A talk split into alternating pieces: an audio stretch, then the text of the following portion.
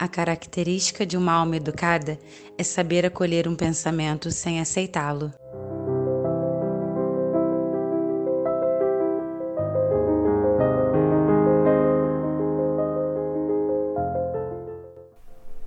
Bom dia, boa tarde, boa noite.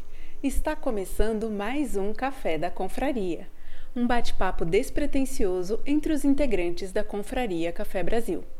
Fica o convite para todos os confrades. Não fique tímido, venha participar. Aqui somos todos estudantes da arte do podcast. Não é confrade ainda?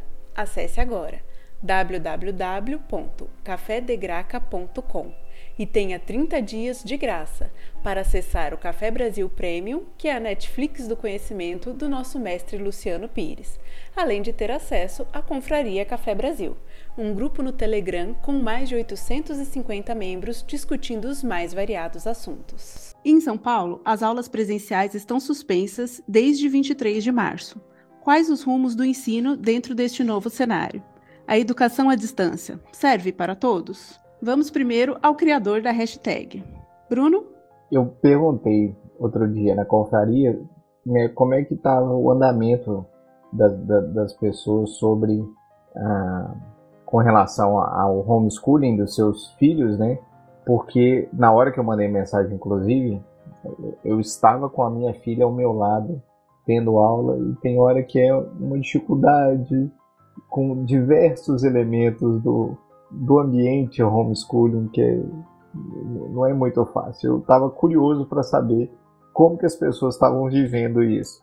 E eu percebi que tem muita gente que tinha uma dúvida mais ou menos sente as, as mesmas coisas, as mesmas agruras que eu estou sentindo também. Por isso que eu chamei essa discussão. Muito bem. Então vamos à apresentação dos participantes. Eu sou Denise Santana, de Arulhos neuropediatra e acabo atendendo algumas crianças com dificuldade escolar. Eu sou Bruno Coelho, de Serra, no Espírito Santo. Tenho dois filhos, sou técnico em agrimensura e levando bem essa pandemia. Sou Fernando Pitt, de Tubarão, Catarina. Dois filhos na escola infantil ainda e também coordenador de educação básica e profissional numa escola privada aqui da cidade. Eu sou Mal, analista de segurança da informação, tenho um filho que é TDAH e está fazendo é, faculdade EAD também, né? Uma certa dificuldade, uma filha de 8 anos no ensino fundamental e também fazendo o possível para conseguir estudar apesar das adversidades. Eu sou Rony Clayton, sou pastor batista, é, sou casado com professora que dá aula na rede pública e também na rede privada. Tenho duas filhas, uma de 13 anos no oitavo ano e uma de 10 anos no quinto ano. Por enquanto, tá tudo caminhando bem aqui, comemorando o boletim da mais nova, que foi um boletim espetacular apesar da, do confinamento. Então, com o cancelamento das aulas presenciais, o ensino à distância acabou sendo apressado para todo mundo. Você tinha locais que já tinham pessoas que já faziam, mas dentro do ensino de crianças e adolescentes acabou sendo uma implantação às pressas. Essa implantação às pressas tem as dificuldades técnicas, as dificuldades de infraestrutura e as dificuldades de adaptação das próprias famílias. Para vocês, como que tem sido essa adaptação a esse ensino à distância? Aqui em casa, nós temos a minha filha tem 8 anos, está fazendo o segundo ano do ensino fundamental e meu filho tem vai fazer 15 anos agora na quinta-feira, está fazendo escola técnica. Era o primeiro ano dele, dele na escola técnica. Com a baixinha, é, ela tem está fazendo o segundo ano pela segunda vez. Tem algumas dificuldades de leitura, era muito novinha, então a gente achou melhor segurá-la para ver se a gente conseguia corrigir essas dificuldades que ela tinha logo no início para uh, lá no futuro não ter problema. E aí a pandemia veio avacalhando todo esse, esse, esse no, essa nossa intenção de fazer com que ela melhorasse um pouquinho mais. De qualquer quando, quando isso foi decretado, né, quando a gente não podia mais sair de casa, as escolas de início deram duas semanas de, de férias. E aí a escola da minha filha, uma escola particular, usa o sistema positivo E aí começou com as aulas online feita, feitas pelo próprio pessoal do Positivo. Só que havia um descompasso muito grande entre o ponto em que a professora estava e onde essas aulas online que eles estavam divulgando estavam. Né? Tinha um descompasso grande entre o ponto em que a gente estava na apostila com ela e o ponto em que as aulas estavam fazendo. Aí a escola começou a fazer aulas online. Então, são mais ou menos três horas de aula com a própria professora através do Google Meet. E só que a gente tem que ficar do lado, né? Ela fica numa mesinha aqui do lado da mesa onde eu armei o meu home office, né? Que eu também estou trabalhando em casa. Uh, mas você tem que ficar sempre dando assistência. Então, você tem que trabalhar, mas você tem que dar assistência. Às vezes ela não entende o que a professora fala, às vezes tem um, um colega que está com o microfone aberto falando com a, junto com a professora. Tem hora que é uma bela loucura. E aí entram as dificuldades que ela mesma tem, né? E aí a gente tem que tentar explicar e tal. E a gente começa a perceber, é, assim, a professora tem dificuldade de lidar com aquela tecnologia, ela tem dificuldade de lidar com aquela tecnologia e a gente tem dificuldades em se encontrar no meio dessas dificuldades todas. Tem hora que é uma loucura completa. Né? Explicar certos conceitos que a professora tentou passar pelo vídeo, mas que você não tem expertise para falar daquele conceito, de, ou seja, de, de como instruir numa, como ler corretamente, como formar, separar sílaba, formar palavras e tal, como é que se escreve essa ou aquela palavra, até o conceito número, por exemplo. Ah, como é que você dá ideia da quantidade? O que, que são 20 reais? Olha para uma nota, ah, isso são 20 reais. Tem hora que eu tenho antiguidade muito grande de, de fazer com que ela entenda isso. É, é uma situação que realmente não, não sei se a gente tivesse tido tempo para se preparar, falar assim, ó, daqui a duas semanas a gente vai começar esse esquema. Então comecem a se preparar. Eu não sei, eu acho que não faria muita diferença. Eu ia precisar de alguns anos para poder fazer isso direito, realmente.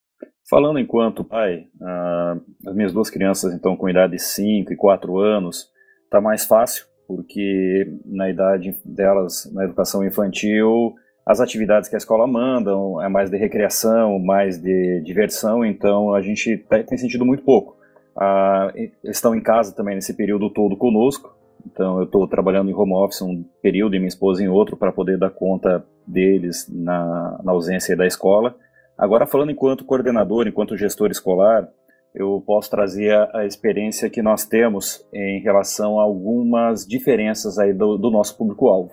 Nós temos, por exemplo, no ensino médio, que já vinha trabalhando há mais tempo com as ferramentas Google for Education, então Google Class, Classroom, Google Sala de Aulas, a gente conseguiu fazer essa transição muito rápido e muito fácil.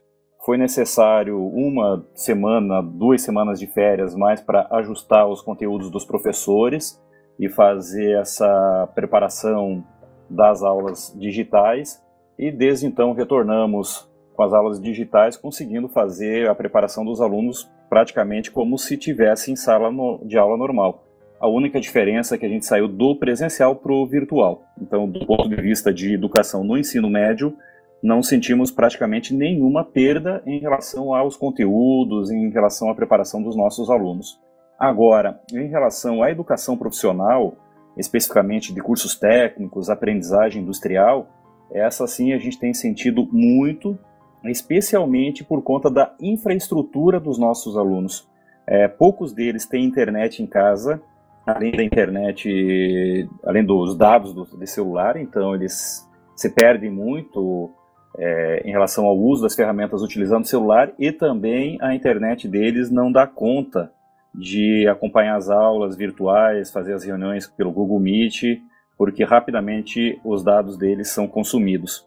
Muito, muito pouco dos nossos alunos têm computador em casa também, nessa dessas modalidades, no que tange aí ao ensino técnico, a aprendizagem industrial, então também esse é um outro agravante, né? Muitos deles têm que fazer as atividades pelo celular, também é onde é muito agravante. Então, além deles não ter internet, é, a internet deles é via pacote de dados de celular, muitas vezes o pré-pago, eles também não têm equipamentos para fazer essa, esse acesso e esse acompanhamento. Então a gente vive duas realidades bem distintas, né? Uma no ensino médio tendo a preparação já há mais tempo e tendo êxito na conclusão e na condução, a, e a educação profissional com algumas dificuldades. Então, aqui eu tenho, é, nas primeiras duas, três semanas, eu não tive condições de, de ajudar ela com, com escola, porque eu estava, é, como já falei no programa anterior, num ritmo frenético até para colocar várias empresas para deixar os funcionários trabalhando de casa também. Então, começava 8 horas da manhã e terminava 8, 10 horas da noite. Tipo assim, sem sábado e domingo para descanso. E depois que isso aliviou, aí eu consegui dar mais ou menos alguns passos, né? Porque dentro da limitação dela também, é, ela sabe ler, sabe escrever, mas ela, né, por conta do, do atraso na fala, a, a, parte do autismo tudo mais, fica um pouco mais complicado. Então eu consigo hoje é, fazer com que, enquanto eu estou trabalhando, é, deixar ela do meu lado por algum tempo e ela vai fazendo o dever e eu vou ali fazendo meio de campo entre atender alguma, alguma prioridade, algum problema para ser resolvido e o estudo dela. Né? E tive que também, através de tentativa e erro, saber mais ou menos os melhores horários em que ela funciona melhor. Então de manhã eu sei que é ok, é, depois do almoço até umas 3 ou 4 horas da tarde ainda dá para fazer alguma coisa. Depois disso, esquece, não tem como. Então, eu lembro que, pô, eu chegava do trabalho 6, 7 horas da, da, da, noite e tentava, inclusive, fazer dever de casa com ela quando tinha aula né, presencial. E era horrível, porque ela não conseguia focar em nada. Então, sempre deixar para fazer alguma coisa de manhã depois que ela acordava antes de sair para a escola, porque não tinha como. E agora, no período da quarentena, a professora fez um grupo de WhatsApp, colocou os pais e ela passa ali os vídeos e alguma coisa para a gente ver no YouTube junto com ela e depois fazer a, a, é, os deveres na apostila. Então tem sido assim que a gente está levando, entendeu? É, no meu caso, é, então assim, eu estou inserido completamente. A minha casa virou, virou. É, nós temos três ambientes, três ambientes preparados para estudar e fazer lives e tudo. Então, minha esposa agora. Minha esposa estava aqui na minha mesa, ela migrou para o quarto e agora ela está na sala. E aí ela ficou na sala. Coloquei uma mesinha lá, ficou na sala. A gente tem a sala de jantar, onde a minha filha prefere fazer de lá. E eu fico aqui na minha mesa e, e tal. Então, assim, a minha filha mais nova, eu sou, eu, eu já falei isso aí outro dia, acho que foi hoje que eu falei. Eu sou muito privilegiado com isso aí, porque assim, as minhas filhas pedem pouquíssima ajuda para fazer lição de casa. Sempre foi assim, a mais velha também, a mais nova, mas muito, muito, muito pouca ajuda para fazer lição de casa. É, alguma coisinha que ela precisa, a mãe já resolveu ali, porque minha mãe é professora, mas é muito pouco. Então a escola fez assim: a escola é o sistema ângulo de ensino. A escola já tinha uma plataforma que eles chamam de plural, chama plural a plataforma. Então a plataforma já existia, mas eles não usavam tudo o que tinha na plataforma. Então a, a minha filha mais velha começou a estudar no, no ângulo no sexto ano, ela está agora no oitavo.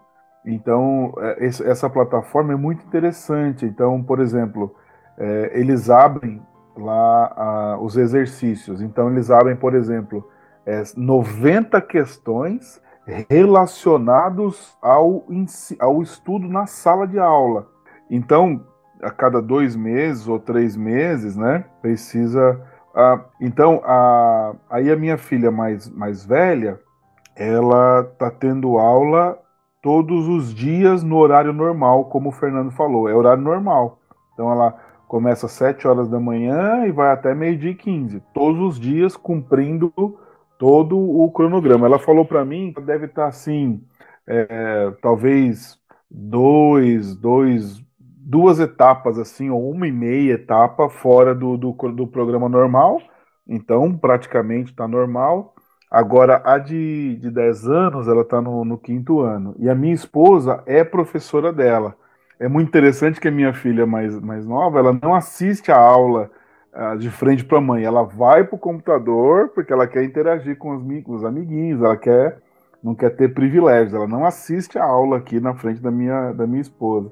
E aí, quando ela tem aula com as outras professoras, aí ela, ela fica lá também. Então, a mais nova, ela é muito concentrada, ela é muito. Ela é, ela é a verdadeira nerd, ela é a nerd raiz mesmo. Então, ela gosta muito de estudar. Então, eu não estou tendo problema nesse sentido, né? Então, uh, e eles fizeram provas online, avaliações online, e a mais nova foi super bem, é, é, 10, 9 e a mais velha é, não foi tão bem, mas ela foi bem, assim, também. Então, é, não tem tido tanto problema. Agora, minha esposa, ela, a diferença da escola pública para privada é brutal. Sei se a gente vai falar sobre isso depois, mas é brutal. A escola pública ficou dois meses se fingindo de morta. Voltou faz duas semanas, mas assim, a plataforma é ridícula, não tem aula online é só é, é, é, manda as atividades só e, e faz um pouco na apostila, mas não tem vídeo, é muito pouquinho vídeo, não tem obrigação e também não tem como mandar fazer aula online. A escola pública, não sei quem foi que falou aí, negócio de ano perdido, a minha esposa acha que esse ano na escola pública é perdido. Dentro da educação infantil aqui, já que a maioria tem experiência né, com crianças mais novas, vocês, qual a diferença que vocês veem entre talvez a ideia que vocês tinham sobre educação à distância e a realidade dentro da educação infantil? Porque, por exemplo, como o Mal falou, a questão da atenção. No caso dele, fica muito mais fácil notar essa diferença dos horários de atenção. Mas todo mundo tem isso, né? Você tem um horário em que você é mais atento, você tem um horário em que você tem mais dificuldade em, em manter o foco. E agora, para conseguir fazer isso dentro de casa, além das mudanças de rotina, né? Que às vezes o sono, a rotina da casa fica diferente, tudo isso acaba dificultando para lidar com as crianças e conseguir manter a atenção. Vocês acham que as crianças têm tido dificuldade de se adaptar com esse modelo? Vocês também, como pais, como tem sido? Não, com certeza a minha filha tem dificuldade nessa concentração. Na escola, querendo ou não, todos os seus colegas estão lá prestando atenção na mesma coisa, quase todos, mas e uh, olhando para a mesma coisa, a professora está basicamente no mesmo ponto com todos eles. Aqui em casa, minha esposa é professora também, professora de química do segundo grau, mais ou menos no esquema que o Rony falou. Eles, é, a estrutura é, é muito ruim para que eles possam dar aula, então não tem aula em vídeo. Ela basicamente tá, tem disponibilizado com as aulas que estão sendo disponibilizadas pelo, pelo governo do estado aqui, ela tem feito lista de exercício, uma explicação mais detalhada da aula, mas tudo por escrito.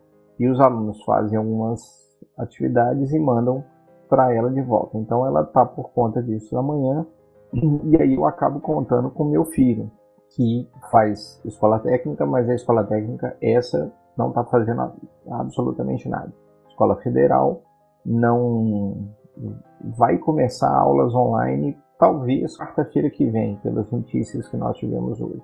Mas por enquanto está dois meses completamente parado. Então eu conto com ele aqui ao lado para auxiliar ela na, na, ao fazer as atividades, acompanhar com a professora.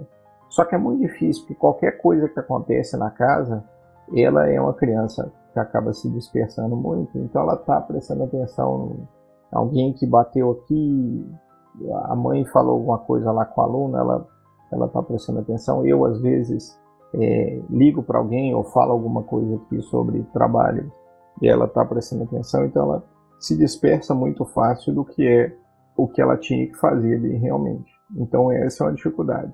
Como a gente está trabalhando, a gente não pode ficar por conta dela, né, exclusivamente. Então essa talvez eu acho que seja a maior parte, a, a maior dificuldade, conseguir um tempo exclusivo para ela. Talvez se, se, a gente conseguisse isso e fosse possível, né, a gente ela tivesse aproveitando mais mas realmente é muito difícil tendo que levar todas as outras atividades que nós é, temos que fazer por estarmos trabalhando também. Eu acho que o Denise também pergunta é, sobre essa questão do se o homeschooling é, foi antecipado. Eu sou um defensor do homeschooling porque eu conheci pessoas que no Canadá, na Inglaterra e também americanos que estudaram por homeschooling. Eu acho que o pai poderia ter essa opção. Mas quando o pai faz a opção, ele já se programa para essa opção. Então ele já tem um trabalho que, que poderia que te propicia aquelas horas de estudo com o filho, etc, etc. O que aconteceu agora foi que assim é, o governo chegou e falou: tá fechado as escolas, se virem, que se dane. Esse, acho que esse aí é que foi o problema, né? Então, a, a, tem uma coisa bonita que aconteceu. A minha esposa estava me mostrando. É, eu estou pedindo para ela, estou tentando fazer um, um, podcast meu com esses áudios dos alunos. Mas uh, teve uma mãe.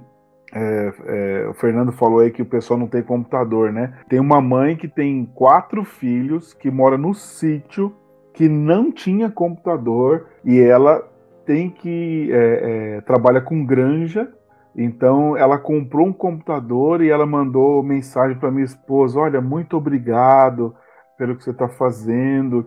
Eu, eu não tinha computador e eu não sei mexer no computador, mas nós compramos o computador, temos com internet aqui em casa e agora eu fico com eles e tal.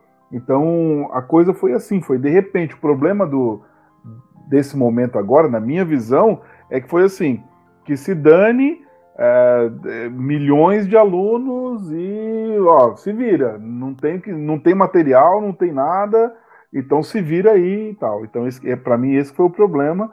Agora, um homeschooling planejado, eu sou muito favorável e tem um nicho de mercado, depois a gente pode falar sobre isso, que eu acho que tem um nicho de mercado gigante aí que, que poderia surgir com homeschooling programado.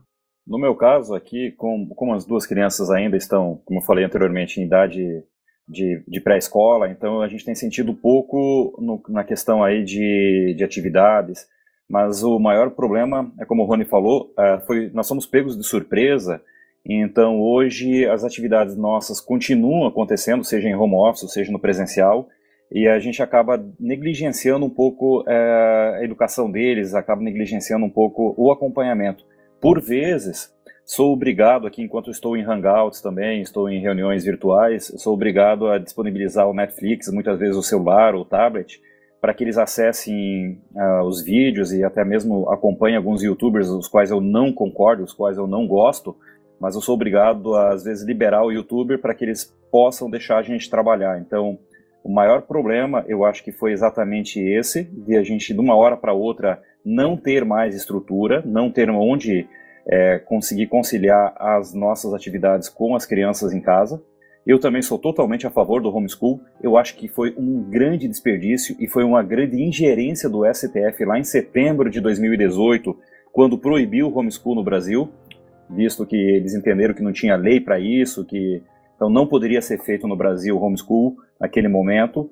É, eu acho que o homeschool, se bem preparado, se as famílias se dispõem a fazer isso, se se dispõem a educar as crianças em casas, é uma opção que deveria sim ser considerada, ainda mais depois dessa da pandemia, ainda mais desse, dessa experiência que a gente está vivendo hoje.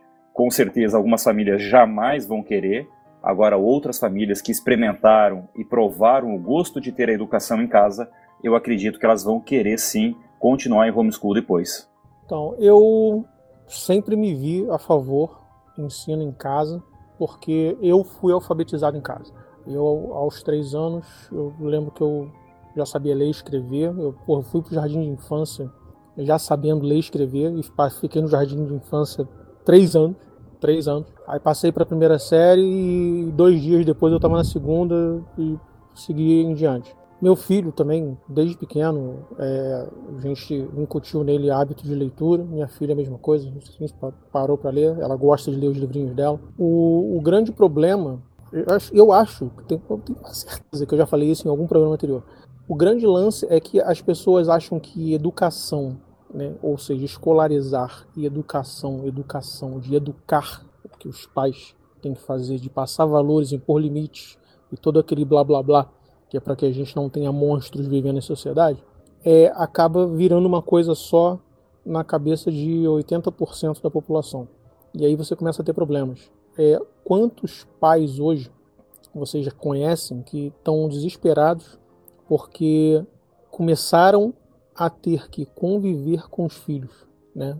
Ou seja, pessoas que eles realmente não conheciam, pequenos monstros ou o que, que qualquer outra forma que carinhosa, né, que sejam chamados. E aí é que começa todo o problema. Você tem alguém que você realmente não conhece, a quem você nunca passou valores, a quem você nunca impôs limite, e de repente você tem que colocar essa pessoa debaixo da sua asa e falar assim: vem cá, senta aqui, vamos aprender uma coisinha. E é aquele pequeno ser olha para sua cara e fala assim: porra, quem é você na fila do pão para falar alguma coisa para mim? Né? Tipo assim, ele dá muito mais valor para a cara da professora, que com certeza devia estar tá suprindo essa área de educar, que seria dos pais, e os confl o, o conflito acaba armado no final de tudo. Aí eu pergunto: quantas pessoas vocês conhecem que estão vivendo por isso nesse exato momento? A nível de escola, enquanto gestor agora falando, nós temos presenciado isso com os nossos alunos, sim. Nós temos alguns pais que estão aí bastante preocupados e acompanhando e estando presente na educação dos seus filhos durante é, o homeschool, durante o período que eles estão tendo aulas normalmente uh, digitais a partir das suas casas. Agora temos outros que sim, estão incomodados e não sabendo mais o que fazer com as crianças, né? Tanto que corre uma, aquela brincadeira, aquele meme, depois da, da pandemia, depois que as escolas voltarem, cada vez mais a gente vai valorizar e vai querer pagar o dobro para os professores, né? Porque eles não sabem mais o que fazer com seus filhos em casa. Isso me lembra, inclusive, eu lembro disso até hoje, cara. Eu lembro que eu, você tem aquela muda de uniforme do, do, do do jardim de infância né, para a primeira série. De repente você para de usar aquele aventalzinho com bolso tipo canguru e começa a colocar aquela calça de brim, a camisa com vinco, a calça com vinco, luvinha branca para hastear a bandeira, o cacete a quatro. E uma coisa que a minha, irmã, a minha, minha mãe falou, eu lembro assim muito bem: respeite a sua professora, porque de agora em diante você vai passar muito mais tempo com ela do que comigo. Então ela vai acabar sendo a sua segunda mãe. Não me decepcione. Pô, lembro disso até hoje. para você ver como é que ficou marcado. E eu acho que hoje, essa nova geração, tipo assim, dos nossos filhos, não tem muito isso bem definido. Né? Eu não sei se pode ser caracterizado com uma falta de, de, de caráter, alguma coisa assim. Né? Não sei. Tem um áudio aqui que eu quero colocar para vocês, para vocês verem o drama tá fazendo. Eu não entendo. Eu não tava voltando essa merda, por que não tava voltando aqui? Eu tava professora. Não quero fazer isso, mano. Eu não gosto. Esse é um vídeo que tá rolando na internet, é, não sei de onde veio, e alguém filmou um menino extremamente estressado, você viu ali, né? Ele está extremamente estressado na frente do computador, ele não consegue fazer. Então, o que o Fernando falou, né, que tem muitos pais que que estão desesperados, é porque eles estão vendo como é difícil, como é difícil é, ensinar os próprios filhos, né? Ah, hoje uma mãe falou para para minha esposa, é, falou assim, olha, é, ele não para ele, ele não consegue parar, né? E, e, e aí? É, é eu não estou conseguindo ensinar ele, né? Então está tendo uma realidade, uma realidade absurda do filho. Agora ouve esse aqui. Esse aqui é maravilhoso, maravilhoso. Oi, pro, oi, professora, tudo bem? A mãe, a mãe não, eu não, assim, você professora, sem você professora, mas não, eu eu não consigo aprender bem. A mãe não é igual, não é igual você. Você tem as manias de pro. Mas a minha mãe não tem, ela trabalha no restaurante. Ela só tem a mania de fazer comida. Me desculpe de incomodar agora. Só que eu queria falar para a senhora isso. Esse vídeo eu acho, esse, esse áudio eu acho maravilhoso, assim, né? Que ele, eu falo, minha mãe, não dá para aprender com a minha mãe. Mas coitada, né? Ela não foi preparada, né, para isso, né? Então esse choque de realidade dos filhos é fantástico aí. eu não acho, ô, Fernando, eu não acho que, o, que os pais vão querer pagar mais, não. Porque quando mexe em dinheiro é outras coisas. Mas que eles estão olhando para os filhos de outra maneira, ah, isso aí foram obrigados. Foram obrigados mesmo. Passar quatro horas ali tentando ensinar o seu próprio filho, não é fácil, não. É, Rony, eu acho o seguinte, cara. Você também tem muita falta de. Como é que eu posso dizer? Estratégia dos próprios pais também com relação ao filho. Não estou falando nem na parte de educação, estou falando na parte de você entender. Quantas vezes eu estava trabalhando de casa, né? E a diretora da, da escola me ligou e falou assim: Ó, oh, tua filha está em crise, não sei o que, você tem que pegar ela. Aí eu, tá, me dá um tempinho, daqui a 10 minutos eu tô aí. E eu ia lá para ver. Aí geralmente ela já estava sentada, já estava mais calma, não estava se batendo, batendo a cabeça no chão, na parede ou algo do tipo. E perguntava, professora, o que, que houve? Não sei, não, ela ficou estressada, ela não quis fazer o dever, não sei o que, blá blá. Eu falei assim, pô, posso sentar aqui com ela e, e, e ver se eu consigo deixar ela aqui? Porque se levar para casa, assim, ela não tá mais em crise, né? Não, se conseguir, tudo bem. Aí o que que houve? Eu sentava do lado dela, aquela cadeirinha, né, ruim pra sentar pra caramba, que é coisa pra criancinha. Ela, ah, não, não quero fazer o dever, não sei o que, eu não consigo, é, sou burra, não sei o que. Ah, filho, pessoal, você é filha do papai, você é inteligente que nem eu, então, pô, não, não mete essa, né? O que que é? Aí, ah, isso aqui, eu falei assim, ah, beleza. Perguntava pra professora, ô tia Aline, tudo bem, você tem uma folhinha dessa pra eu fazer o dever junto com ela? Ah, não, tem, tem, tem sim, toma aqui. Aí sentava do lado dela e fazia, tipo assim, vamos ver que acaba primeiro. Assim, ah, eu parava, tampava assim, não, não pode colar do papai não, não sei o que. E ficava aquela disputa, e do nada ela já estava fazendo dever, tinha esquecido completamente de, de que ela estava estressada e esquecido completamente de que ela achava que ela não sabia fazer. Era um troço fácil, era só ler e responder. Né? Então eu acho que falta muita estratégia de como você é, tentar extrair o melhor do seu filho em qualquer parte, não só na parte de educação. Aí isso reflete em todo o resto. Dormiu ou o Bruno tá por aí ainda? Não, tô por aqui. E nessa, nessa questão que o Mauro citou, de como ele consegue extrair da Leona a, a, a melhor parte dela, eu tenho uma dificuldade com os meus, porque assim, com o Pedro, na história escolar do Pedro, para nós, pais, sempre foi muito simples, porque ele, ele é muito parecido comigo nesse sentido, de pegar muito fácil os conceitos, estuda um pouquinho e já consegue fazer. A gente cobra o dever, a gente cobra as coisas, mas ele consegue fazer com muita facilidade. A Rafa já é diferente, a gente tem que ter um trabalho maior, apresentar melhor os conceitos para que ela, ela, ela consiga dar as respostas. Mas às vezes, uma resposta que ela vinha dando numa boa, tem hora que a gente bate com ela falando outra coisa. Ela está prestando atenção em outra coisa, ah, principalmente nesses dias aqui. Na escola a gente conversou com a professora e ela estava respondendo melhor a isso. Mas em casa, com essa dispersão, tem hora que viaja na resposta, não estava prestando atenção naquilo que foi perguntado. E é uma dificuldade que a gente não tinha antes. Né? Então, aprender como fazer para tirar essa melhor resposta dela é um negócio que tem sido um desafio esses dias também. É, para o ensino das crianças, né, você acaba, bom, para o ensino, para o aprendizado de qualquer pessoa, você tem algumas questões que são necessárias, né, que você precisa ter antes é, as escolas dão algum tipo de orientação? Porque, por exemplo, claro, se você tem uma casa em que você não tem limite, que você não tem responsabilização, que você não tem rotina, é claro que todo o resto vai ficar mais difícil. Mas as escolas encaminham algum tipo de orientação geral dos pressupostos? Por exemplo, ah, uma orientação geral para você tentar estruturar a rotina da criança, para tentar melhorar o aprendizado, orientação de, de sono, de diminuir distratores tem alguma espécie de orientação da escola em relação a isso ou algumas técnicas mínimas para você tentar melhorar no auxílio do, do ensino da criança em casa? Então, Denise, eu falar da minha experiência.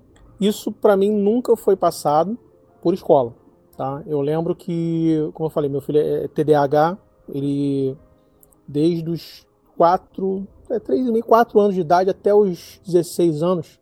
Ele fez tratamento lá na, na Santa Casa com a equipe da doutora Rita Thompson, uma série de, de outros profissionais lá da equipe dela também.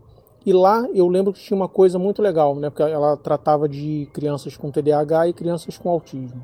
E ela tinha um curso de capacitação para pais e professores.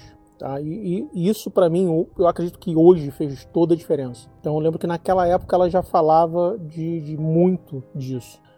Hoje, é, para quem é um pai mais liberal, pode achar que a minha filha vive num quartel. Ela tem hora para deitar. 22 horas agora ela sabe, ela tem que estar tá na cama.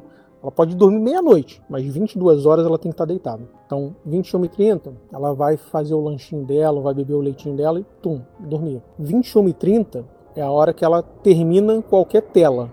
Então, ah, é, esses dias eu tenho sentido que ela tá um pouquinho mais respondona. Beleza.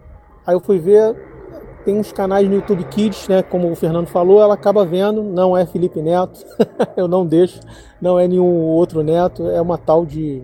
Né, é uma garota chata pra caramba, tem uma vozinha irritante. Eu esqueci o nome dela. Eu falei, beleza, perdeu o telefone. Acabou, dois dias.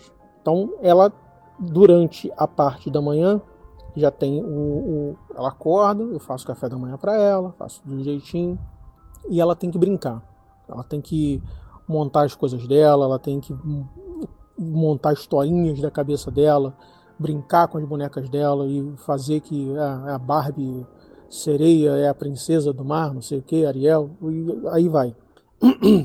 Num dia normal, aí ela almoça né, e faz o dever, e só depois do dever ela vai ter acesso ao celular que eu deixo com ela. Televisão, ela até tem de manhã, depois ela não se interessa muito porque está com o celular. Se ela está muito agressiva, se ela está respondendo, se ela, sei lá, de repente está gritando ou tem muita crise, o celular fica de lado. Então eu diminuo a tela dela, a exposição à tela ao máximo. Ah, tem que fazer um. Tem que ver um vídeo que a professora mandou, não sei o que. Beleza, eu pego e entro no meu, meu telefone e mando pro Chromecast, ela vê na televisão, ó, assiste isso aí que tem que fazer o dever daqui a pouco. Então você tem essas, essas travas de, de... a criança ela sofre muita interferência, muita exposição a muitos estímulos. E eu acho que quanto mais estímulos dispersos ela sofre, ou ela está exposta, mais dispersa ou menos foco ela acaba tendo. Então eu procuro sempre pesar isso e ela vai sofrer ou merecer no dia seguinte em relação ao que ela está fazendo hoje. Então ela também acaba tendo noção de que ela merece ou perde alguma coisa mediante ao que ela faz. Então existe uma resposta. E eu não sei porque eu tenho alguns amigos liberais que, que fazem exatamente o oposto. Tipo, é, cagam para o que a criança está fazendo e é sempre aquilo ali. Ah, eu não quero lidar com isso agora, toma toma esse tablet aqui e se vira. Mas também não quer nem saber o que, que, que a criança está assistindo, né? Eu acho que nesse ponto, Mal, tem, um, tem dois lados, né? É, em casa também a gente procura controlar ao máximo, é, tanto o próprio Lucas Neto, aí, que é um dos youtubers mais conhecidos, não é tão agressivo quanto o irmão dele, mas ele também faz uma infantilização das crianças, na minha opinião mas por vezes a gente é obrigado a liberar o tablet ou o celular para eles por conta até das necessidades nossas, né? Então, acho que tem dois momentos. Um que a gente pode bloquear e pode dar os limites, até porque quando a gente também pode dar atenção.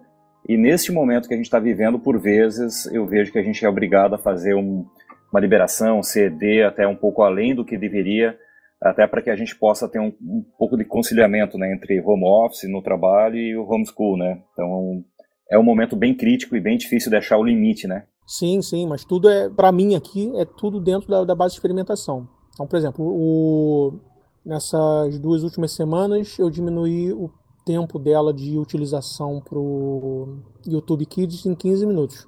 Então, tipo assim, ela sabe que ela só vai ver 15 minutos e acabou. Depois disso, o próprio aplicativo fica desabilitado e e não tem mais. Ela tem os joguinhos lá, tipo Pou, também, 15 minutos. Da cobrinha lá que ela gosta de jogar, esse eu deixo mais, deixo uma hora e meia. Né? Mas ela sabe que isso é durante o dia. Se ela usar tudo de uma vez, acabou, ela não vai ter mais. E o máximo de 4 horas de tela no celular por dia. O que será que o mestre Luciano Pires tem a dizer? Vamos ao Café no Pires, um oferecimento Café Brasil Premium. Acesse www.cafedegraca.com.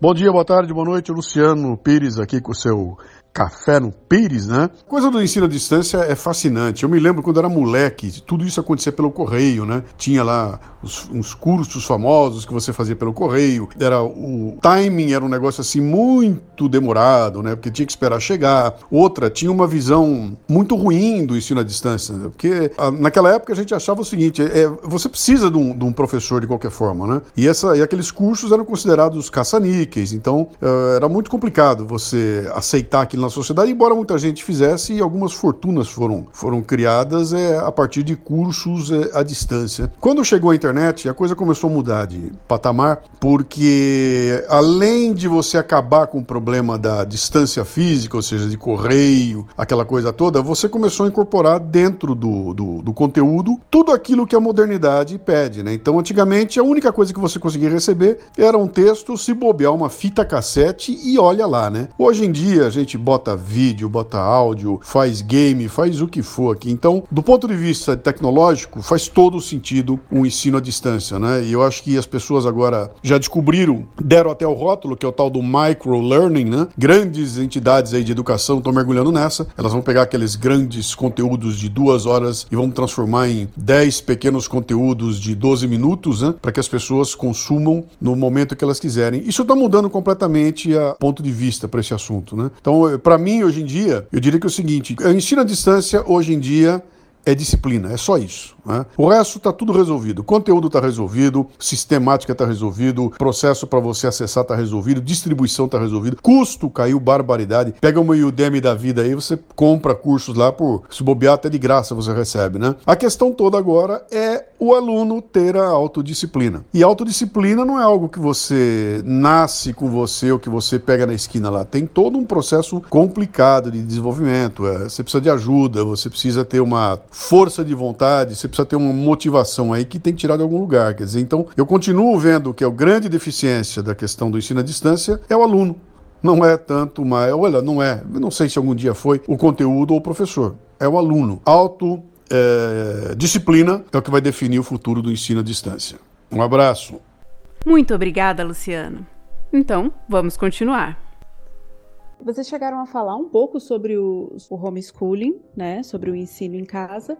Mas vocês acham que é, essa experiência forçada com o ensino das crianças em casa, ele vai favorecer que as pessoas tenham curiosidade de conhecer quais que são os princípios do, do homeschooling? Ou você acha que você vai ter mais gente que vai ficar traumatizada e, meu Deus, eu nunca mais quero ver é, um caderno, um lápis e uma criança dentro do mesmo ambiente na minha frente? no nosso caso, no meu caso específico, né? É, minha esposa é professora, então ela já, já tem uma boa noção de como ensinar e tal.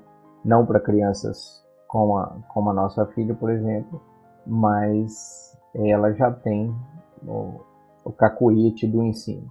No meu caso, é, a experiência de estar tá tentando ensinar ela sem uma qualificação ou sem ter procurado um, literatura para que eu pudesse fazer isso de uma forma melhor faz com que eu, eu fique mais esperto. Eu, eu tenho que me preparar de alguma forma para situações em que é, eu precise dar essa assistência. E como agora nossos governantes tiveram um gostinho de nos mandar ficar em casa, não duvido nada que eles, numa próxima, queiram fazer isso é, com mais gosto ainda, com mais velocidade. Então, uh, eu tenho que me preparar. Então, homeschooling para mim ganha força, mas assim, eu estou tendo problemas, não tenho monstros em casa, meus filhos são bem normais, é, mas eu estou tendo dificuldade em fazer direito, né? Pela, pelo tempo, pelo tempo que eu tenho que dedicar ao, ao trabalho também, mas eu estou tendo dificuldade em fazer direito. E aí que eu acho que ele ganha força, porque eu vou buscar fontes que hoje em dia nem existem no Brasil, né, de, de instrução de como fazer isso direito em casa, como ensinar direito em casa. eu acabo ficando dependente do material que a escola passa, mas é um material feito para um professor aplicar com aqueles alunos num ambiente determinado. Não foi feito para um pai aplicar com o seu filho num, numa outra situação. Então eu acabo que eu, eu vou querer buscar outras fontes de informação para fazer essa forma como a gente está tendo que fazer hoje em dia de uma maneira mais adequada. Eu queria falar sobre, sobre essa, essa possibilidade do homeschooling, né? Porque na, é, o que, que eu tive pensando? Escola é muito caro e não é só a mensalidade, né? Então, eu, agora, agora, nesse momento que nós estamos, a gente não paga a escola, porque minha esposa dá aula na escola, então minhas filhas são bolsistas 100%, a gente só paga o material didático, que é, sei lá, 100, 100, 130 reais por mês, uma coisa assim. É muito, muito pouco. Mas o, o que, que eu penso, Bruno? Já, você, você já pensou se, por exemplo, a gente é, junta aí no seu prédio, né, é, dois vizinhos, ou é, vamos, vamos, colocar três vizinhos que têm os filhos na mesma idade, por exemplo, né, que estariam todos no, no terceiro ano, ou no primeiro ano, vai. E aí vocês se juntam, cada um coloca ali R$ 1.500 por mês para é, dois professores, que a minha, a minha esposa dá aula junto com mais uma professora, né? Então, uma professora dá tantas matérias e outra professora dá tantas matérias no quinto ano, por exemplo. Do primeiro ao quinto, são poucos professores. Né? Alguma escola coloca aula de inglês, aula de educação física, tal, né? Mas aí você pode suprir de outras formas. Se você coloca ali 4, 5 mil reais aí com quatro alunos, três alunos, você consegue fazer um professor é, dois professores, cada um ganhando dois mil, três mil aí, para vir dar aula para cinco, quatro, cinco alunos ali na sua casa. Então, eu, eu, vi outros lugares que o pessoal faz isso. O professor é um nicho de mercado muito grande. Você imagina que quantos professores estão aí aposentados que poderiam aproveitar esse, esse momento aí para ganhar um dinheiro até bom, porque se, se tivesse possibilidade, é, quem, quem hoje tem escola aí, fácil, fácil, fácil, pagando 4 mil, 5 mil reais, né? Aqui em São Paulo tem uma escola de uma amiga minha que custava 8 mil reais. Ela dava aula de, de inglês nessa escola.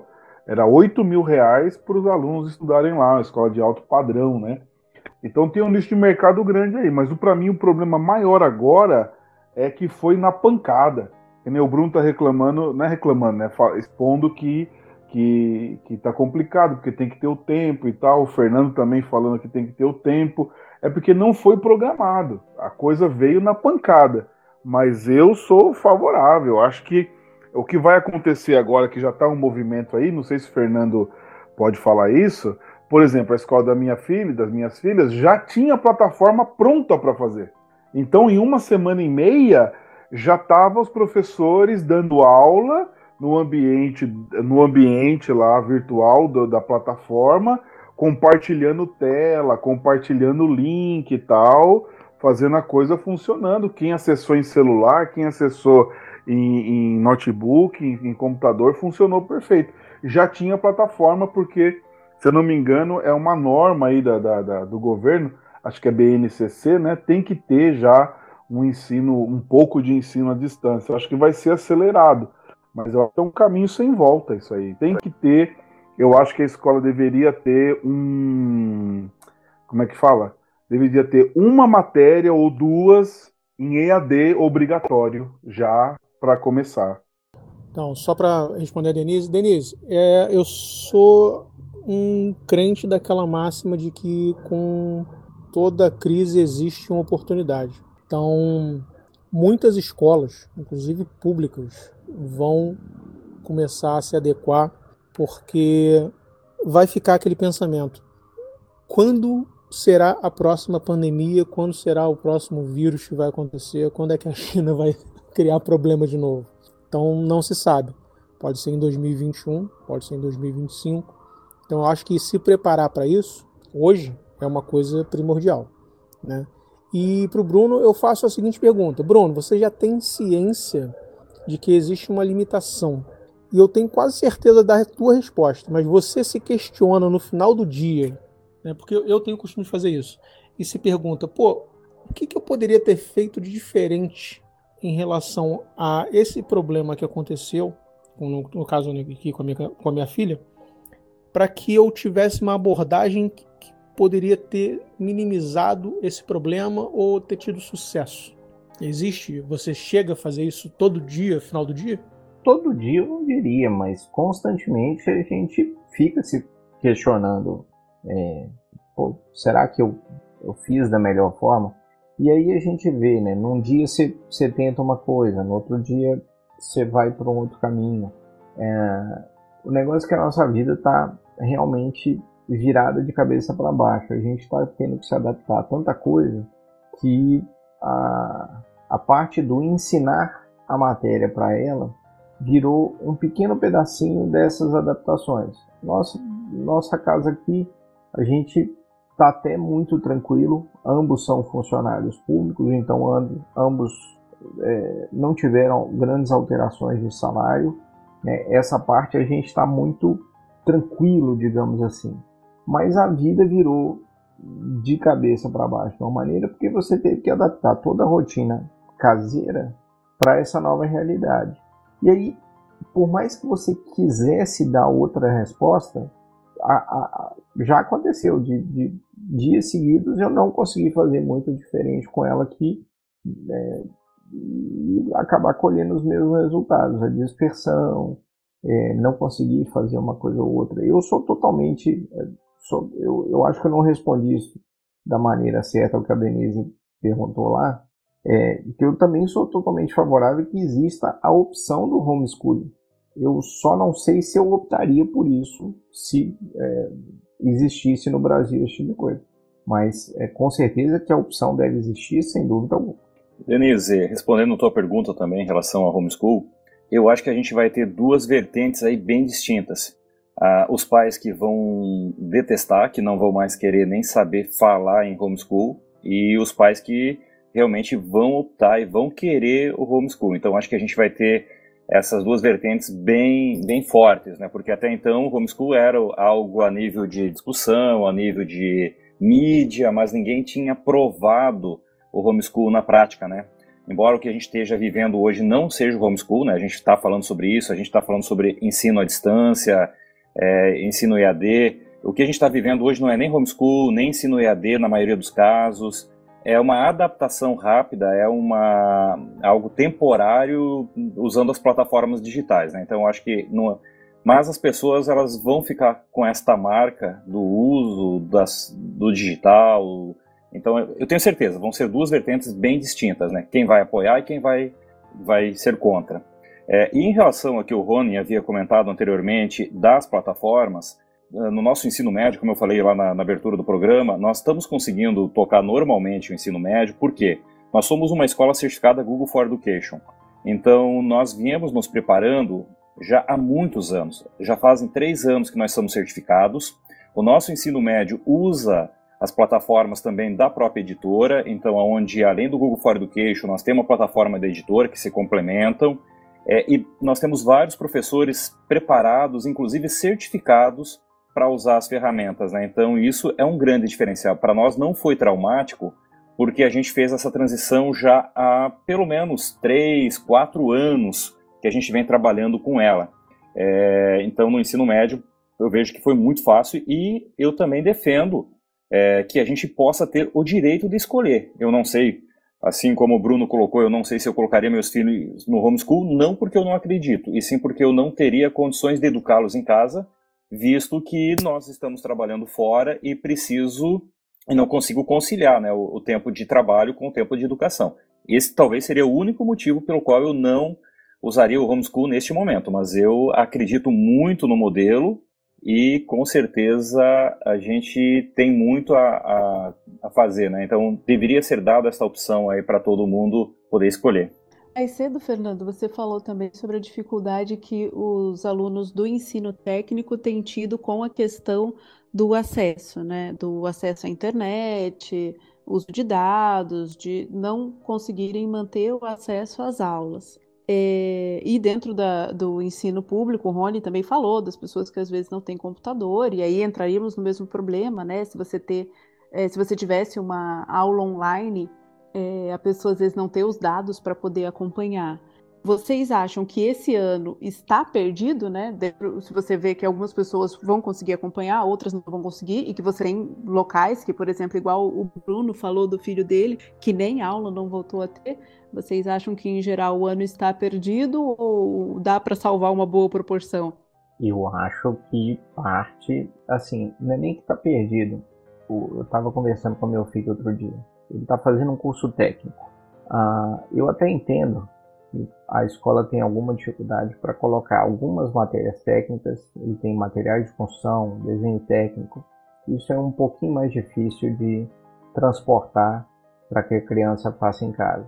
Matemática, português, geografia, isso daí você consegue para uma criança nessa idade dar um direcionamento, ele faz o exercício e tal, não sei o que, e poderia fazer uma prova, online mesmo. E o IFES aqui do Espírito Santo tem uma plataforma online já. Então eu, eu realmente não entendo por que, que eles não tomaram iniciativa ainda.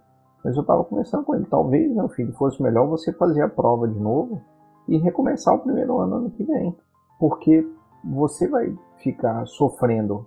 É, é como se fosse uma greve. Na minha época de, de estudante universitário, eu tive muitas greves. E isso era destruidor para você conseguir manter um, uma qualidade do ensino boa. Você começava a matéria, ficava três meses parado, aí voltava para a matéria sem saber direito é, em que ponto você parou, você já tinha perdido completamente.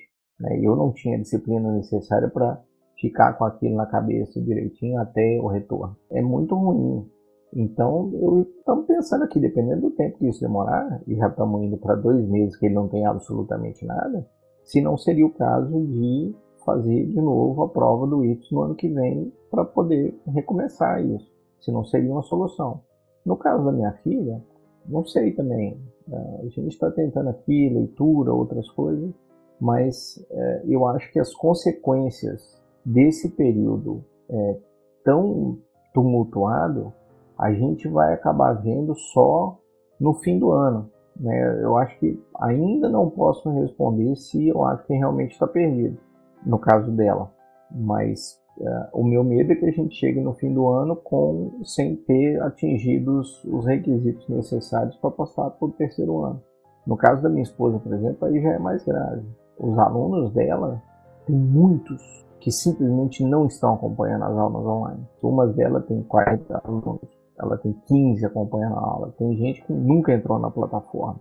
Então, assim, essa parte do, do ensino público, realmente eu não sei como vai ser, se, se vai ser possível salvar alguma coisa desse ano com, com tudo que está acontecendo.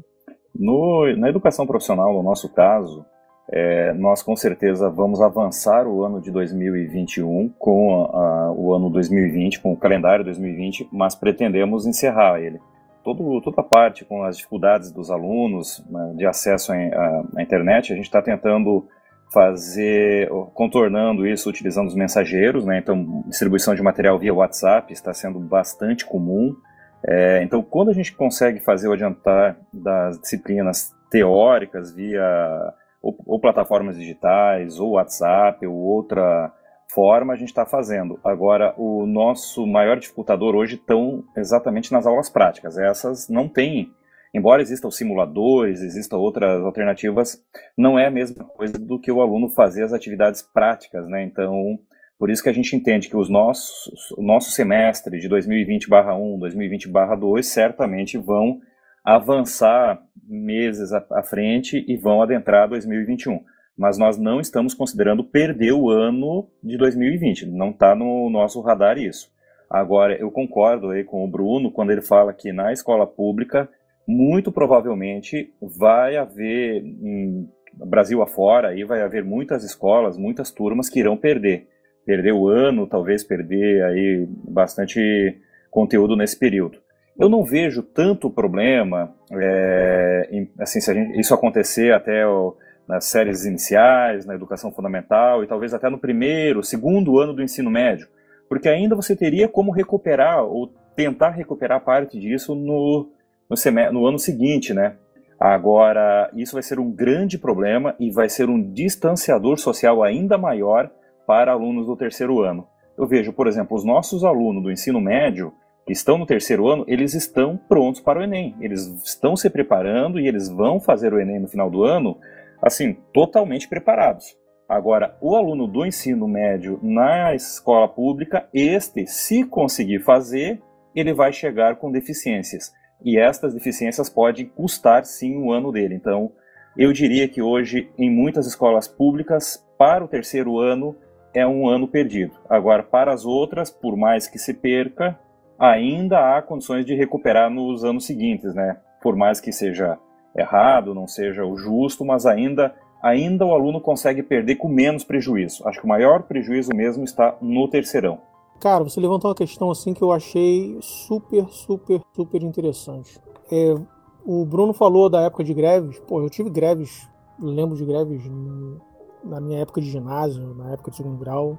Uma coisa que a gente sempre fazia eram grupos de estudos que os próprios alunos formavam para estudar e geralmente quem auxiliava era um aluno da, da, da, classe mais alta, no caso. Né?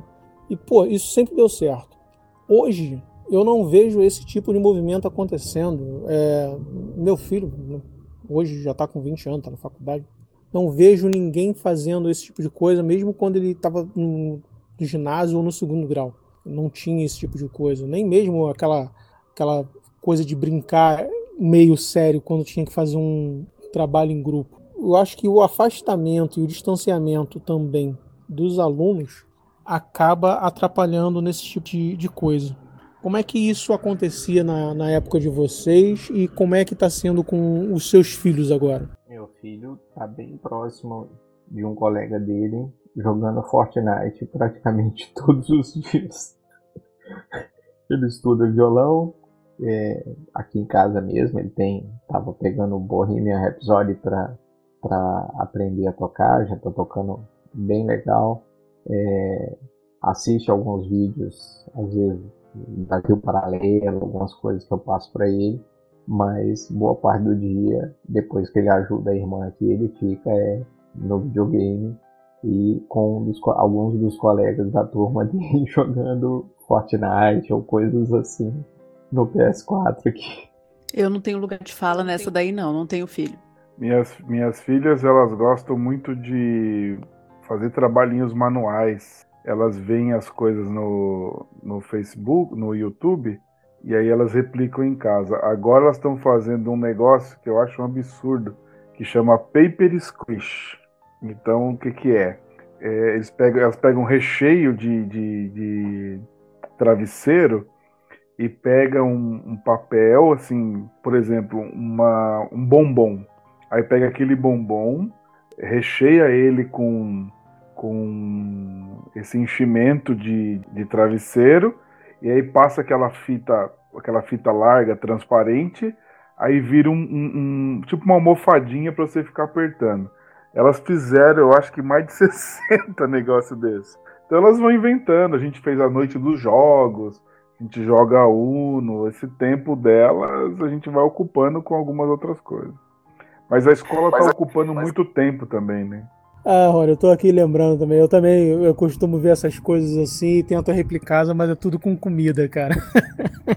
eu vejo uma receita nova, eu faço assim, hum, vou fazer isso aí. Minhas filhas, elas, elas gostam de trabalhinhos manuais, assim, de desenho, de pintura. Então elas estão elas gostam muito, elas compram é, a gente, elas, elas são consumidoras de papelaria. Então quando a gente vai no, no shopping, a gente ia, antigamente a gente ia num lugar que chamava shopping. Não sei se vocês se lembram. A gente ia num lugar onde tinha várias lojas assim e tal, né? Faz tempo Faz isso, tempo né? Isso, né? É uma coisa assim que ficou no passado. A gente ia nesses lugares, a gente estacionava o carro, comia, fazia várias coisas lá. E o, os dois lugares que minhas filhas passavam três, quatro horas no shopping é papelaria e livraria. Então elas têm muitas canetinhas, então elas ficam ocupando tempo com isso. Bom, já chegamos ao último tempo, né? Já vai tocar o sinal, acabar a aula. Hora de cada um dar a sua conclusão, um conselho, pedido de ajuda. Essa é a hora. Abram seus corações. Não esqueça de chamar ele após a cigarra tocar na escola, né? Deixa eu só falar uma última coisa. A minha esposa, eu tentei fazer ela, ela falar aqui sobre o ano perdido, mas ela não quis falar. Minha esposa é totalmente diferente de mim nessa questão de exposição. Mas ela tem uma ideia assim, Fernando. É, quando voltar às aulas, tirar toda a gordura, tudo que é gordura, tudo que é, é que seria assim, ó, isso aqui não vai ser importante para o próximo ano. Então tira toda a gordura e dá só a picanha até o final do ano. Então o que que é? Ó, é, ensinaria isso aqui dessa forma mais lento, não sei o que. Não, vamos direto ao ponto, direto ao ponto do que seria importante. Então no final do ano da criança do quarto ano. O que, que aquela criança do quarto ano deveria saber no final do ano? Então a gente vai, vai fazer ela chegar nesse ponto, é pá, entendeu? Então, então tira toda a gordura e ensina só a picanha. Mas a, a ideia dela também na escola pública é que pra, esse ano tá perdido. Então, Rony, o problema é que são estudantes. Eles com certeza não gostam de picanha ainda porque não gostam de churrasco, então vão ficar só no biscoito recheado e fantaúva, cara. É um problema sério.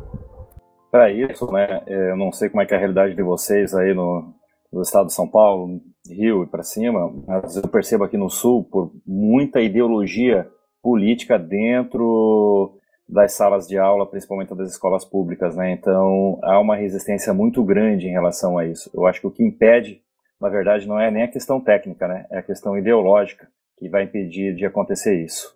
Bom, então vamos começar com as nossas conclusões, opiniões, conselhos, o que vocês tiverem para falar antes da nossa despedida. A minha conclusão é que eu quero que esse trem acabe logo, porque por mais que eu esteja gostando de ficar em casa, eu já não sou um cara muito avesso a, a, a sair e tudo. Então, o ficar em casa, não ter que pegar um ônibus, por exemplo, é um negócio maravilhoso na minha vida eu vou sentir falta desse aspecto desse período. Mas definitivamente para os meus filhos não está sendo legal. Eles não estão tendo o ensino que eles poderiam ter. Então só posso pedir que esse trem acabe logo. Desejos ditatoriais dos nossos governantes terminem logo para que a gente possa ter liberdade outra vez para poder sair e levar a vida, tomando cuidado, claro.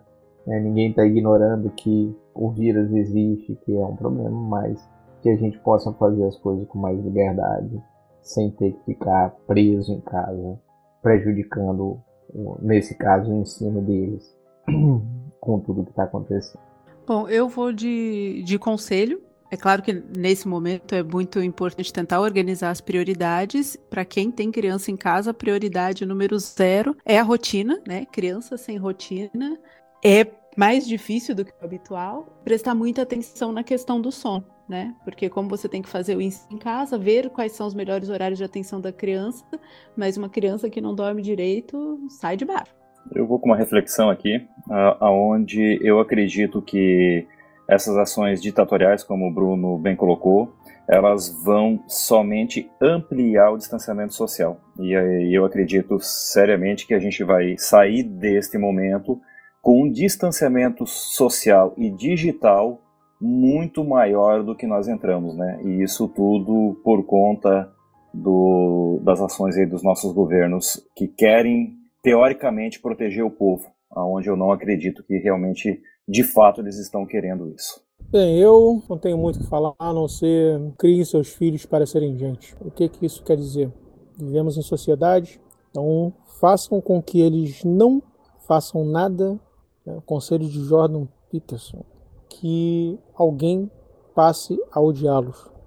Então, eu sei que minha filha é difícil, mas eu tento fazer de tudo para que ela não faça nada que vá contra o que a gente tem de senso comum como sociedade. É difícil, mas a gente faz o que pode. Eu também vou de conselho. Eu tenho feito, eu sou pastor, né? Eu tenho feito aqui no meu Facebook, lives diárias. Desde quando começou a quarentena, já foram mais de 50. Eu perdi, eu acho que uns 4 ou 5 dias que eu não estava muito bem. Outro dia que a internet faliu, falhou. E o que eu falei hoje, eu quero deixar para vocês também.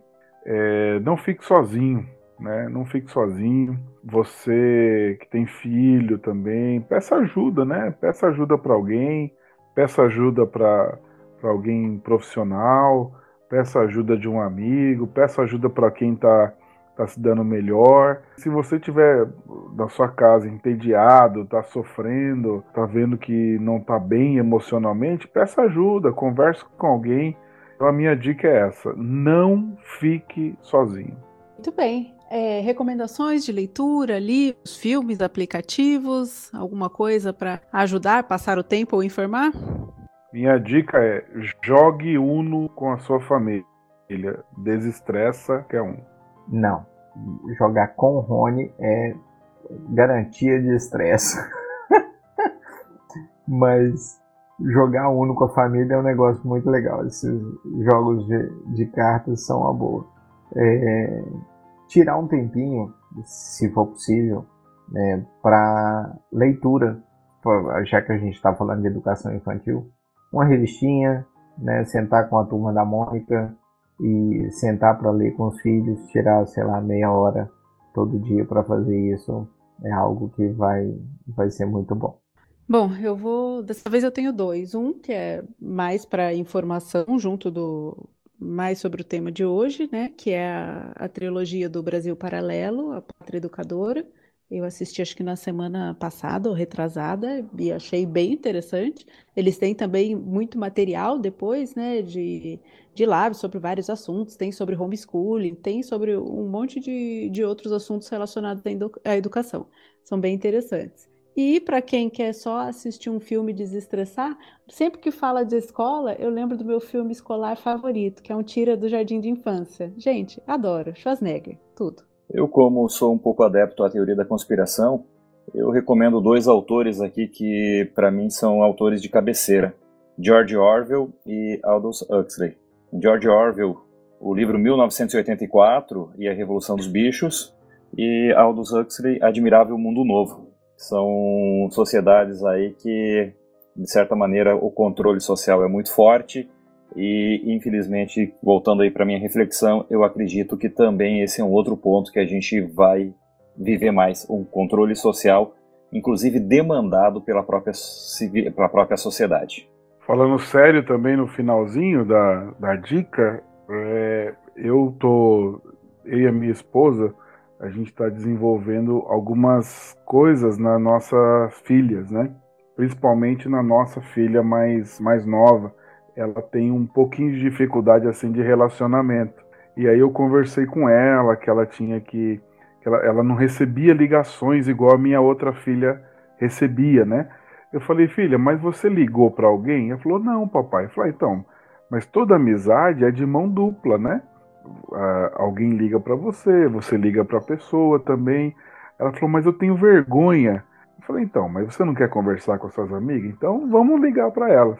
O problema é que agora desembestou. Ela faz chamada de cinco, seis amigas tal. Então a gente vai sair da pandemia diferente, que a gente começou a desenvolver nela alguma coisa que ela não tinha. Isso foi muito legal. Eu quero incentivar você a, quem sabe, desenvolver alguma habilidade aí nos seus filhos. É, a minha dica é Netflix. Tem um, um anime, se não me engano, acho que de 2014, chamado. Foi lançado esses dias agora. Parasita assistam e questionem a sua própria humanidade.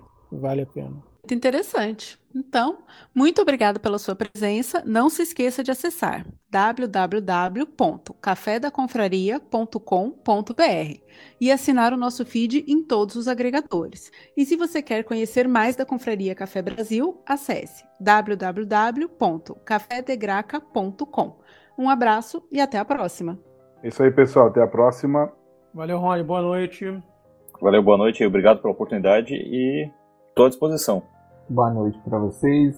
Ai, que emoção, meu segundo podcast.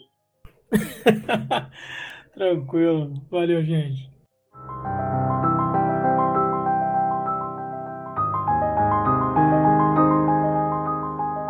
A frase no início do programa é atribuída a Aristóteles.